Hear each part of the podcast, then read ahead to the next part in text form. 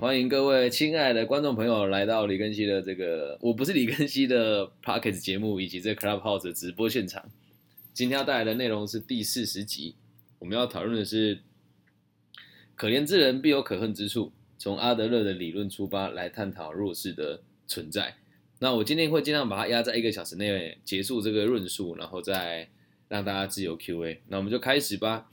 其实。在讲弱势这个词的时候啊，我们就会发现它很难被定义。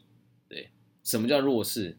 怎我们怎么有办法去去归纳出什么叫弱势？对，真的要讲的话，其实它没有个正确答案啊。但是我们却每个人都很常说什么要捐给弱势团体啊。对啊，还要讲一个真实的，就是这诶，再过几天就是我的生日哦。但是呢，这个 Facebook 做了一件很有趣的事情。他在我生日的时候问我要不要捐款给弱势团体，我说干你是脑袋坏掉吗？我生日叫我捐款呢，我不知道逻辑是什么。好，那我要讲一下啊，从这个社会上的定义的这个弱势社群或是弱势族群哦，指的就是这个在社会上有困难的弱者群体。可是他们说了，不是我说的。例如啊，这是这边我在那个维基百科里面看的，所谓的这个低收入。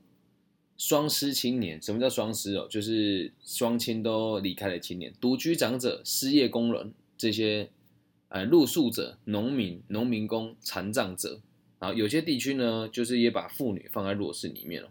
那其实他的他的感他的这个定义是因为相对于这个优势的群体而言呢，弱势群体往往竞争力的这个能力不强，适应能力也比较差，更缺乏某些生活这个上面的技巧跟能力。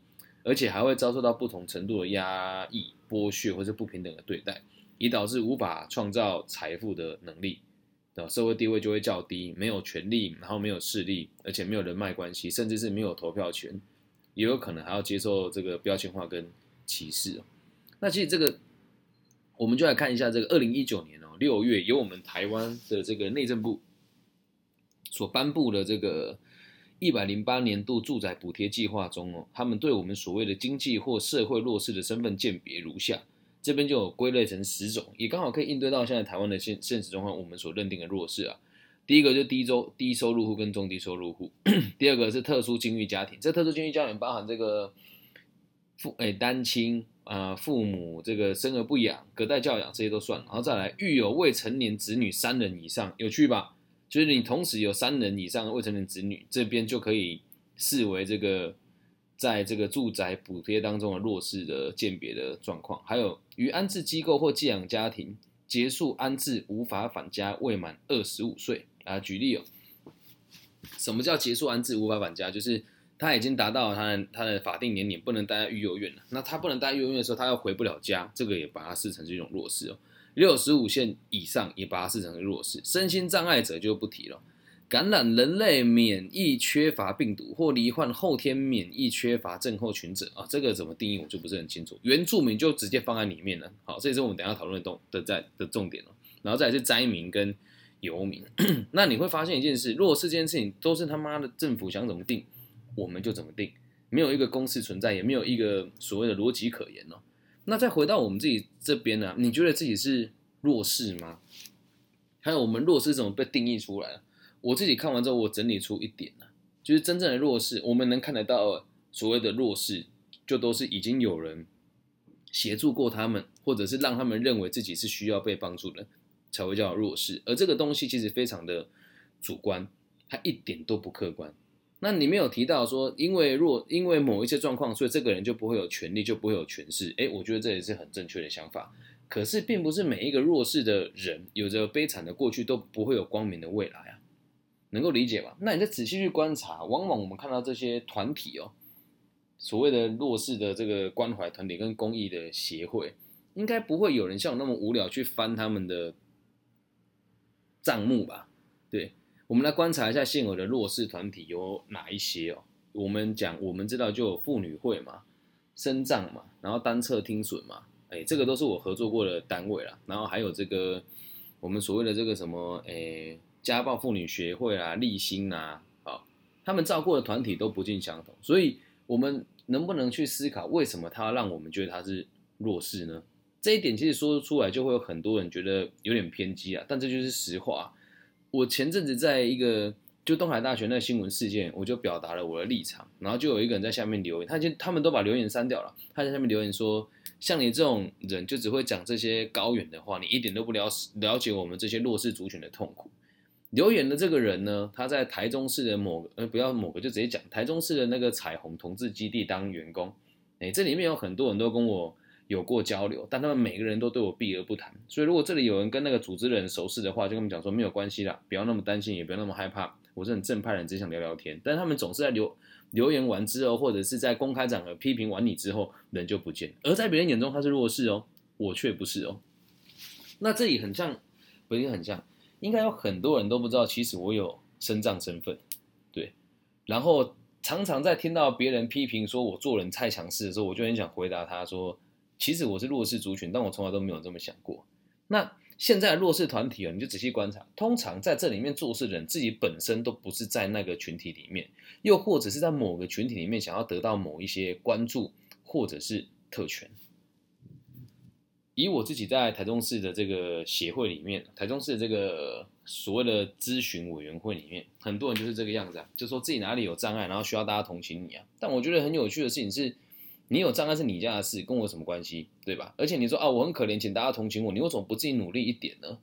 当然，今天反过来讲讲，诶，像是真的非常需要帮助的人，比如说像玻璃娃娃，对我跟某一些科技大学就会有合作，在帮玻璃娃娃就业，或者是这个所谓的肌肉萎缩的这些群体，这个才叫真正的弱势团体，而他们接受到的帮助跟关怀，远远远远的比不上原住民跟所谓的同志议题。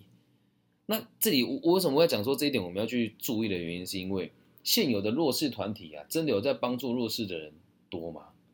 就像某一些单位，他会说他是去这个，有一些单位确实是会做的很好，比如说像彰化某一些功德会，他们就会买东西煮饭给当地的人吃，然后也不大会在网络上宣传，因为他们就是自己自发性的。那剩下很多人呢，都会把它拍起来啊，然后放到网络上，目的是什么？就是募款嘛。那我就直接讲，我觉得哪个组织，我觉得也无所谓。台湾有某一个组织专门在送人家去偏乡教书，那请问他们是弱势团体吗？严格上说起来不是嘛。但是他们是不是用所谓的偏乡的资源的这些孩子的状况，来让大家认为他们是需要帮助的？而你捐这个钱呢，他妈的不是捐给那些 偏乡需要帮助的孩子，是捐给这个协会，然后请老师来教一群没有教师资格的人再去那个学校教书，哎。所以，我们观察现在弱势团体多数都是有目的性的，而且他们都会有募款的压力啊。这个我就不谈哪些人。之前有人是这个去面试之后才跟我讲说，诶，原来我们在那边做募款是有压力的，但知道的人却很少。所以，如果你现在会持续捐钱给某一些弱势团体的话，我会建议你想一想，你有必要捐给他吗？那捐了之后有没有意义？这个钱怎么花？你一定都没有想过，你只会觉得，嗯，好像花了这个钱，自己人生就有意义一点，但实际上一点意义都没有。而且现在捐款的管道非常多，还可以自动扣款哦，还可以自动扣款哦。所以，我我们必须得讲哦，我们观观察现有弱势团体，并不是每个都不好，而是真的很多人的目的就是为了钱，而不是真的为这些人好嘛。那再往下看到下一个主题哦，各种不合理的谬论存在哦。为什么未成年就是弱势？这一点我觉得也很纳闷呢。我自己认为，我大概在十五六岁的时候就已经有良好的判断能力了。我其实不大需要别人协助我，但是如果今天别人跟我说啊，你还没有成年，这个不行，那个不行，他就会慢慢递延他成长的速度。能听懂那个意思吧？也就是说，我觉得我可以了，但别人觉得我不行。而多数人如果被认为不行的话，他这时候就会放弃成长跟放弃突破。然后再第二个单亲，谁说单亲就是弱势？我都不觉得自己弱势啊。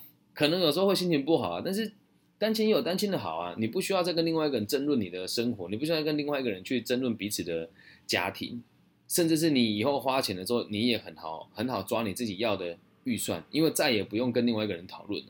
然后再下一个育幼院哦，诶，我自己是很常跟关育幼院合作，而里面有很多孩子到现在还会接受我的捐助，但我的捐助我不会透过育幼院给他们，因为我认为育幼院是一个政府的机构。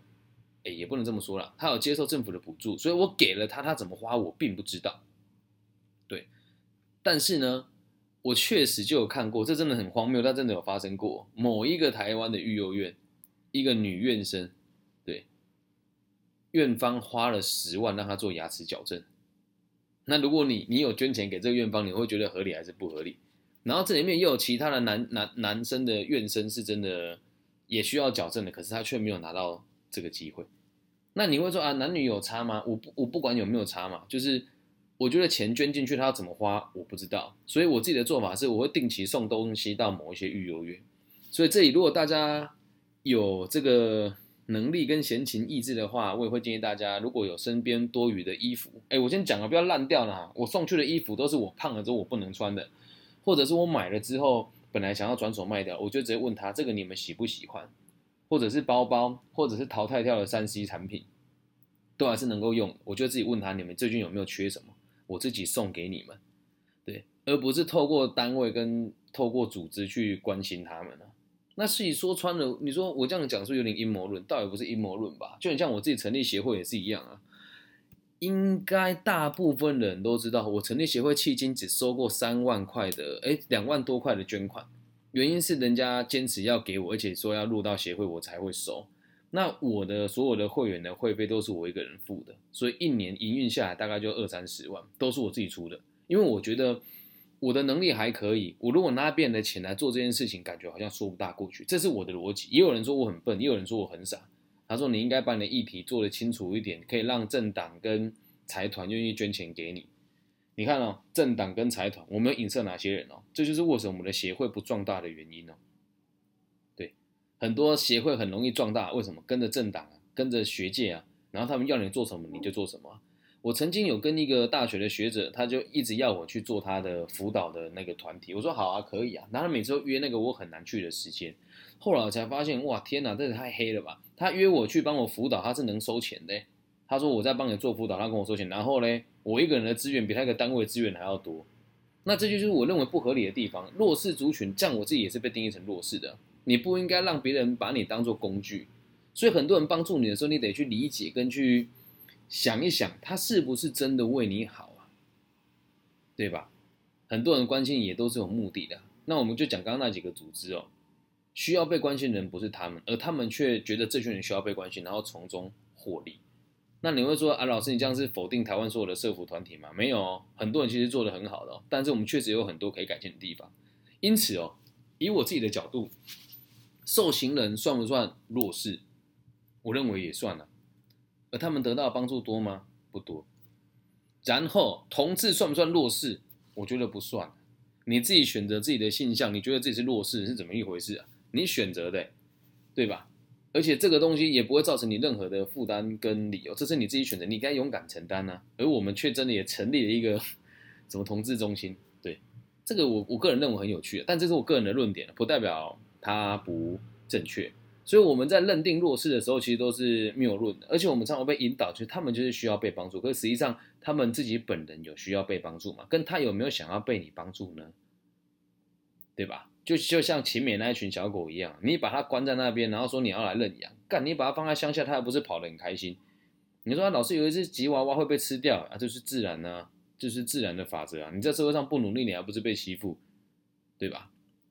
所以哦，我以阿德勒的角度出发哦，弱势哦，就是所谓的最没有杀伤力的工具啊。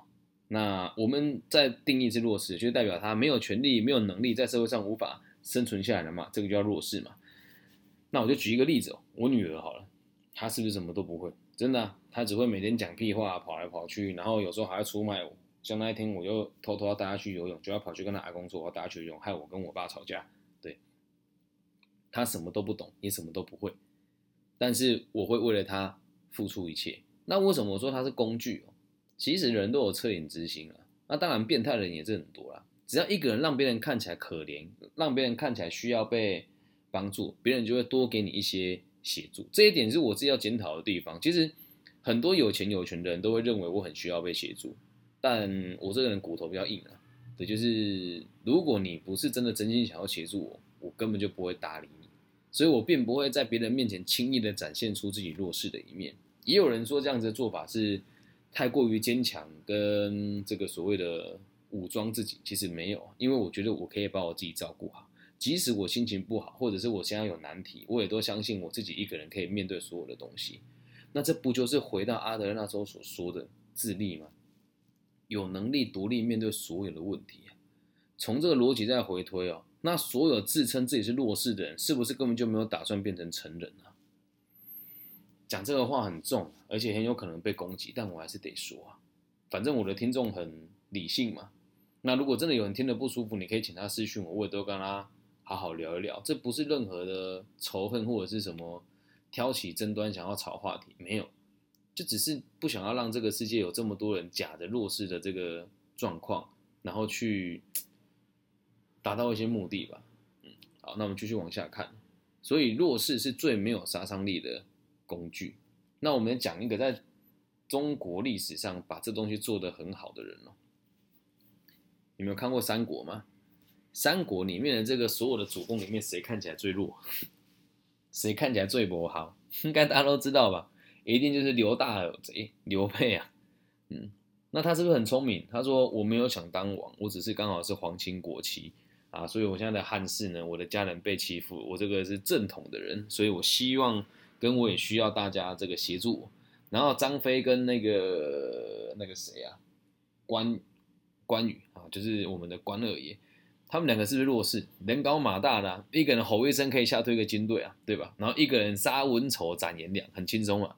他们两个是就被刘备也可以说是利用了呢，对吧？所以弱势这里面其实。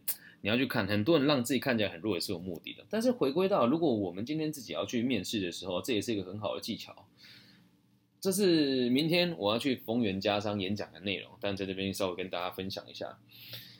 如果你今天要面试，或者是你要跟一个人相处，或者是你要准备去一间企业上班，你都要让对方知道，某种程度上你是需要对方协助你的。我都说，哎，不对哦，老师，我们去面试的时候，不是应该要跟对方讲，我们可以给他哪些东西吗？你说的很对，但是如果在里面看不到组织能够给你哪一些，你反而会变得很难被掌控。所以，我们先从务实跟比较阳光的角度来切入这个论点哦，就是假设你是一个可以让别人为你加油的人，你可以取得很多资源，并且会让别人对你更有同理心。从另一个另外一个角度切入哦，就是。如果今天这个人想要掌控你，或者是用我们讲阴谋论这个所谓的这个资本家跟这个劳动者的关系哦，你要能够让对方知道你的需求是什么，对方才会认为他可以掌控你，这样能理解吗？这两个是有落差的哦。我再重复一次哦，如果今天你要面试或者加入一个团体，或者是与一个人恋爱、建立关系都好，你一定要让他有一个空间，可以是认为你是需要被帮助的，而且他是愿意为你加油的。为什么？如果今天这个人的想法是诚实、正直、良善的，那他真的会由衷的帮助你，而且希望你变得更好。那如果他今天是想要控制你呢？想要让你在这个组织付出很多呢？那也正合他的意。这时候就可以让他认为说他是可以操控你的。所以我必须得讲，弱势这个东西本来就是一种工具。那我讲一讲我自己符合弱势的资格有哪一些，但应该很少人知道，也有可能因为你们是我的听众，所以听的才会知道。在路上看到我，你一定想象不到我这些身份。我十四岁的时候确诊有 ADHD，嗯，然后十六岁的时候差点被退学，被记了很多支的大过，然后有被社会局转介，然后十九岁的时候脑瘤开刀。嗯然后二十七岁的时候车祸变成身障者，我有爱心手册，如果大家要看，等一下我可以传给大家看。然后在我二十几岁，二十八呃二十九岁那一年，就是自己投资的股份被人家用各种方法巧 巧立名目夺走，我赔了大概六百多万。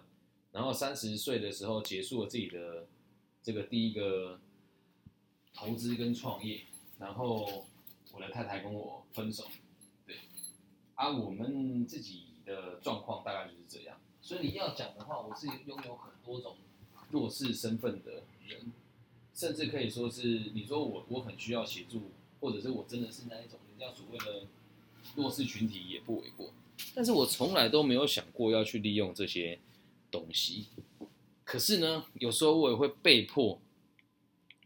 有时候我也会被迫，就是必须得面对，因为有像去演讲的时候，人家就会问啊，他说：“哎，李老师，请问你这个身障身份是还具备的吗？”我我说有啊，还具备啊。那这时候他们就会讲说：“哦，这样太好了，我们我们下一场演讲的时候需要有这个生长者来跟我们分享。”那你说站在我立场，我喜不喜欢？嗯，我必须得讲，我认为不是太好，但是又可以去。帮助到更多人，我就觉得那也无所谓了。可是你要我主动提出我自己是生长者这件事情，其实我真的很少会这么做，因为我从来都没有期许过我要用这个身份得到一点什么，这样能够理解吧？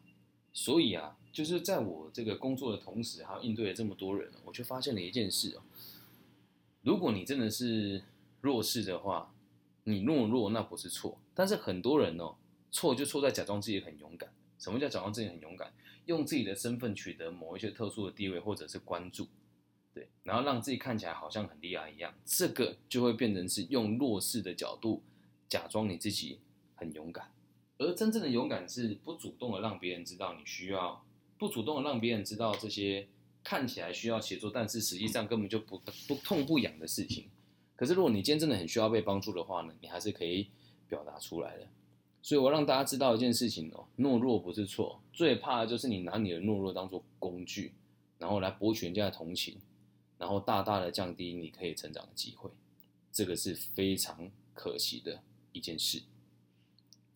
所以最后的最后，就是要跟大家讲，其实啊，弱势啊是不存在的，都是我们主观认定的。你说，哎，怎么怎么会有些孩子就是无法受到良好的教育啊？你说的很对啊，但今天孩子放着还不就是这么长大？在好几年前的台湾，我们也没有那么多的弱势团体，或者是这些需要被保护的人啊。而偏偏我们开始立立了这些法案之后，社会就会变，会有更多争端了。我相信，其实政府就算不给这些人福利啊，有些人需要协助的时候，有些人知道别人需要协助的时候，他也会去协助别人。像我自己就是这样子的人啊。在我们住的社区附近有个阿姨，她眼睛看不大到，然后。两个儿子，一个失明，然后一个是真的没有办法工作，所以我们整个社区的人，就是能力比较好的，或者是觉得过得去的，我们就会常常不定期的送东西去他们家，有时候是米啊，有时候是鱼啊，然后有时候是这个面条啊，就是可以用得到的东西。所以主观，如果是这种东西，其实是很主观的。那只要你认为你是，基本上你就是。那如果你认为你不是，那你就不是。那回归到假设你是个正常人，你没有弱势的身份的话，你不妨去想一想，有时候我们在看这件事情的时候，是不是不够客观？而在于社会的氛围里面，你又不大敢去表述跟表达说你认为这样子不合理，于是久而久之就会被别人牵着鼻子走啊。这样能够明白吗？所以如果现在又有人跟你讲说什么要捐款给弱势团体，记得第一件事情就是他们的钱花在什么地方，那为什么你们要这么做？做了之后对他们又有什么好处？有人说啊，我觉得做爱心啊，但我不这么认为啊。其实这个东西哦，本来就很难公平，而我必须得讲，我们设定这些东西的这个政策的这个出发点都是良善的。所有的原民朋友的考试，他都会乘以一点三三还是一点三五吧？我也不是很清楚，我忘记了。那真的有那么多原民朋友需要被帮助吗？而常常被帮助到的，都不是真的在偏乡。的这些原住民，而是这些在都市里面生活、了解这些讯息跟明白这些政策的人在加分啊。听起来很黑暗哦。对，就像我自己看到某一些团体在说他们在做偏乡教育的时候，在拍出那个孩子跟老师互动的过程。哎，你捐钱给他，他光是拍那支影片干他妈就几万块。你捐钱给他，让他做广告去拍那几支宣传影片，然后钱不是给孩子哎。大家就觉得很合理耶，对吧？那有人说啊，老师你这样子很像很黑暗。我说嗯，不能讲黑暗吧，花钱花在刀口上，我自己都会去偏向做义务的咨询跟服务。对，不管对方愿不愿意，或者校方接不接受，很多学校你也不能说他怕事啊，就真的他觉得说反正我们不需要，或者是他们已经很习惯跟某些人合作了，他也不会给你合作的机会。但我自己的做法就是我东西带着。然后运动服带着去那边跟小朋友玩，玩一玩之后，真的去理解他们的需求，有没有想要长大，有没有想要改变，有没有想要看到世界有多宽广。再去协助他。那你就要去想啊，那之前这些有在帮他们做辅导的人，跟你捐款到底都去了哪些地方？所以希望大家不要再被弱势族群这四个字的定义给迷失或者是左右。那如果你本身和我一样具有某一些身障的身份呢，你也要告诉自己，这个是我自己的事情，我不一定需要别人的帮助。但是如果真的我需要被帮助的时候，我是愿意让别人理解的。懂吗？以上就是今天全部的节目内容，怎么样？精简版呢？